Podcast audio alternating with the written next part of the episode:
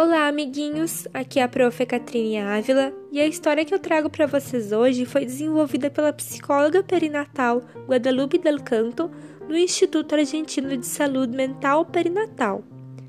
Ela desenvolveu esse conto, então, para facilitar a conversa das mamães com os filhos quando o assunto é a pandemia do coronavírus e para nós entendermos melhor o porquê que é tão importante ficarmos em casa e nos manter em segurança. O nome da história é O Escudo Protetor contra o Rei Vírus. Vamos lá?